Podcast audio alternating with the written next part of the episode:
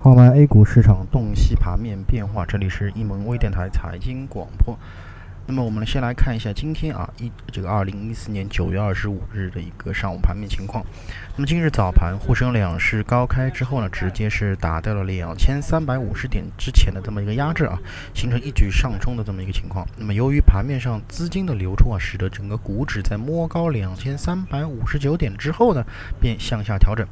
啊，并在上午维持高位震荡的这么一个态势。盘面上涨这个个股啊涨跌互现，那么最终沪指呢是在上午是上涨了百分之零点五三，而在创业板方面则是以绿盘报收。板块方面，水上运输领涨整个行业板块。不过呢，从板块的资金上来看，由于这个在其上涨的背后，就是以这个净资金的净流出为主，明显形成了一个资金和股价的一个背离走势。而航天、国防和港口板块分别位列涨幅榜的二到三位。